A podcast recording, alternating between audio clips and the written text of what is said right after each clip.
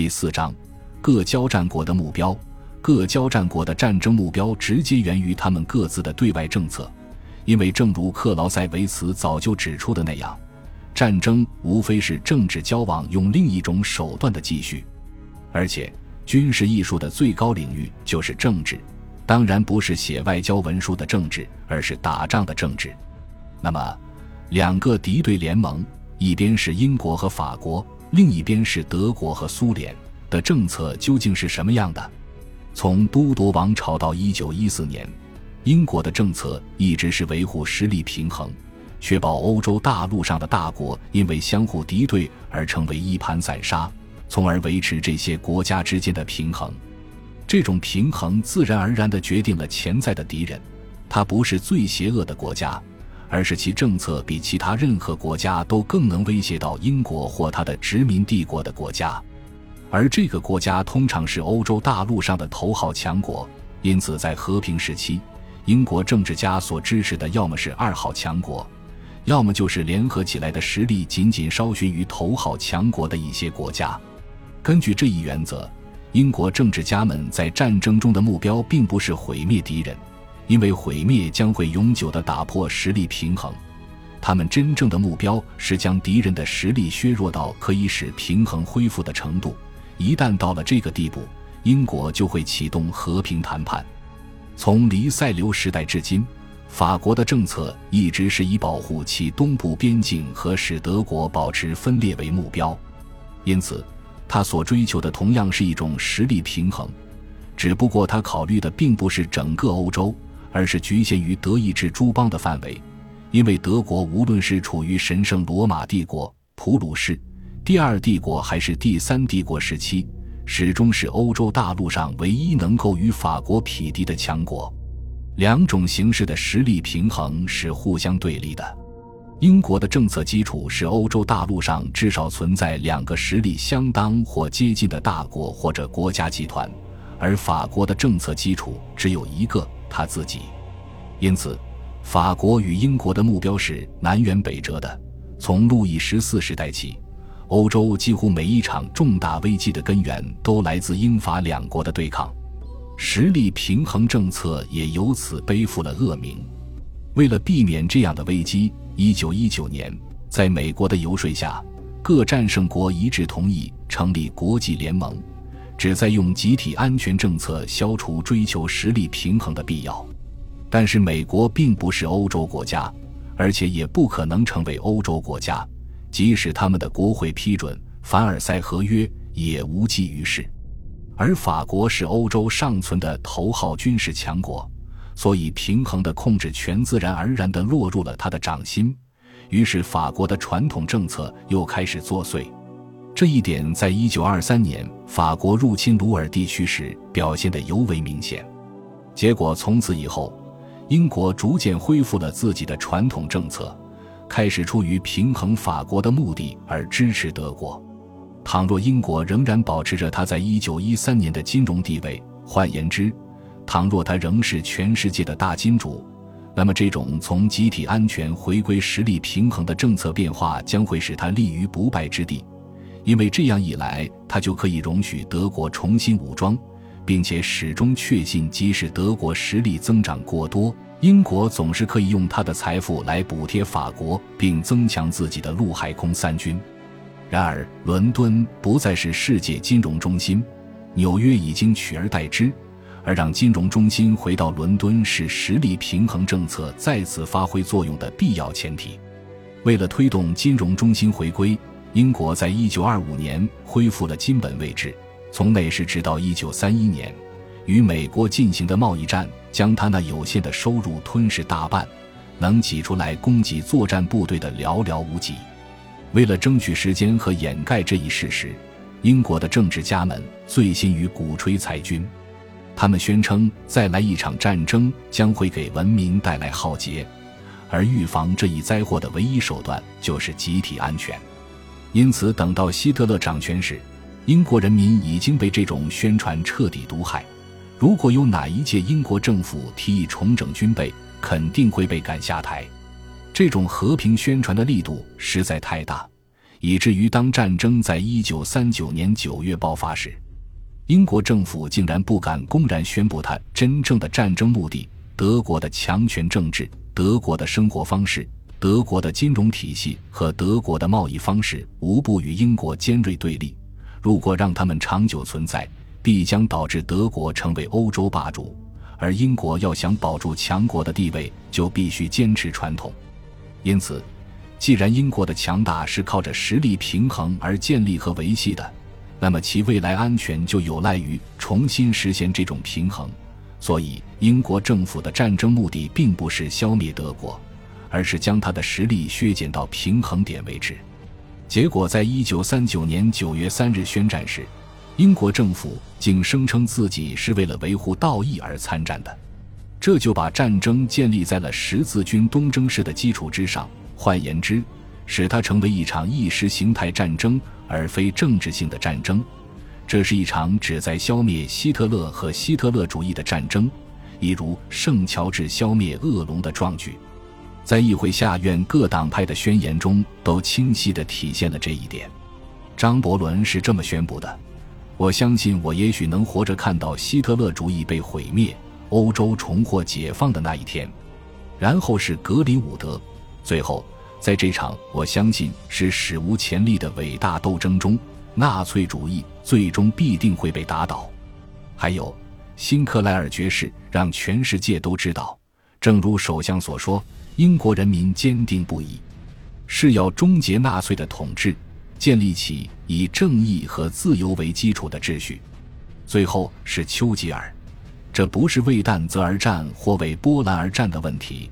我们是为了从纳粹暴政的瘟疫下拯救全世界而战，我们是在保卫一切对人类而言最为神圣的事物。因此，政府非但没有将人民的思想指引到重建平衡的方向上来，反而用一种对邪恶之物的仇恨精神扼杀了他们的理性。让他们以为这场战争是善与恶的较量。我们将会看到，这种情绪化的目的不仅使这场战争走向了总体战，而且最终导致了英国四百年来竭力避免的结果：一个异族强国建立起了笼罩欧洲的霸权。这个顺应天命的强国就是苏联。由此，我们把话题转移到第二个联盟——苏联与德国的联盟。它其实和英法联盟一样根基不稳，与其将苏联视作欧洲强国，不如说它在亚洲更具有影响力。而鉴于英国是在亚洲影响最大的欧洲强国，大英帝国的垮台显然对苏联是有利的。但是要怎样对付英国，这是苏联的大问题。确保达成这一目的的方法只有两条：要么与德国联手对抗英国。要么摧毁德国，在这两种情况下，英国都不可能实现他所想要的实力平衡。从斯大林接替列宁成为共产党总书记的那一天起，和平就是巩固新经济政策不可或缺的条件。因此，按照克里维茨基的说法，在希特勒通过1934年6月30日清洗异己的行动巩固了独裁者地位之后。斯大林就打定了拉拢他的主意。随后，苏联军队在一九三七年也经历了清洗运动，三万五千名军人因此丧生。军力的削弱使苏联加强了讨好德国的行动。最终，正如我们看到的，两国在一九三九年八月二十三日结成了 Marriage de Convenance。我们或许可以从斯大林一九三四年的下列讲话中，对他当时的想法窥见一斑。上一次战争带来了什么结果呢？他们并没有毁灭德国，却在德国种下了对战胜国切齿痛恨的种子，为德国的复仇创造了极其肥沃的土壤，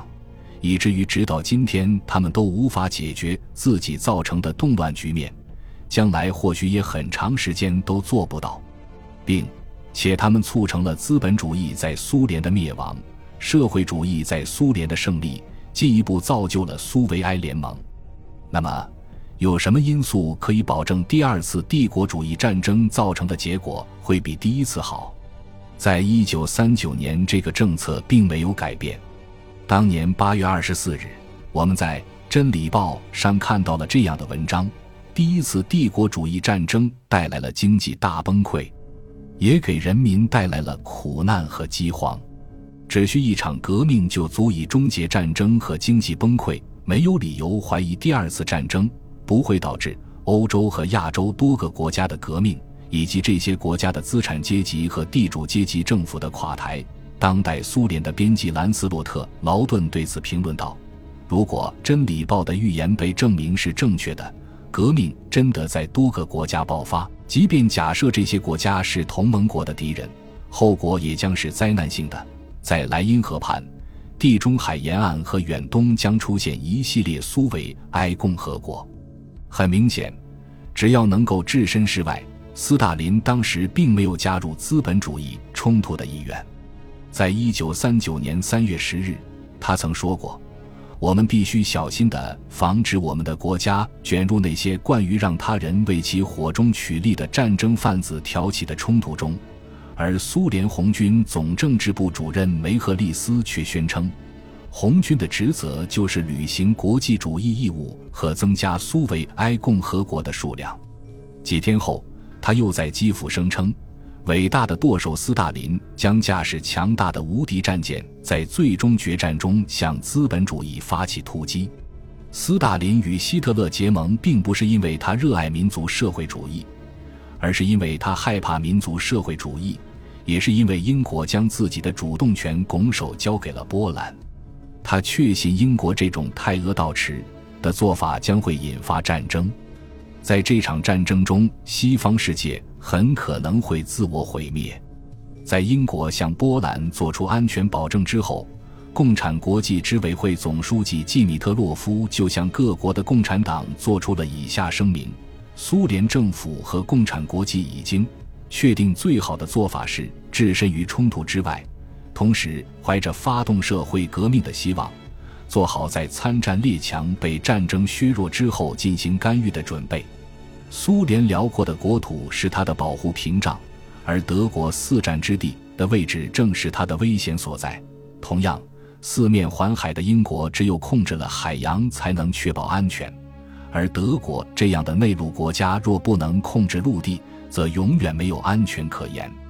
正是这一事实，而非普鲁士精神，才是他军国主义的根源。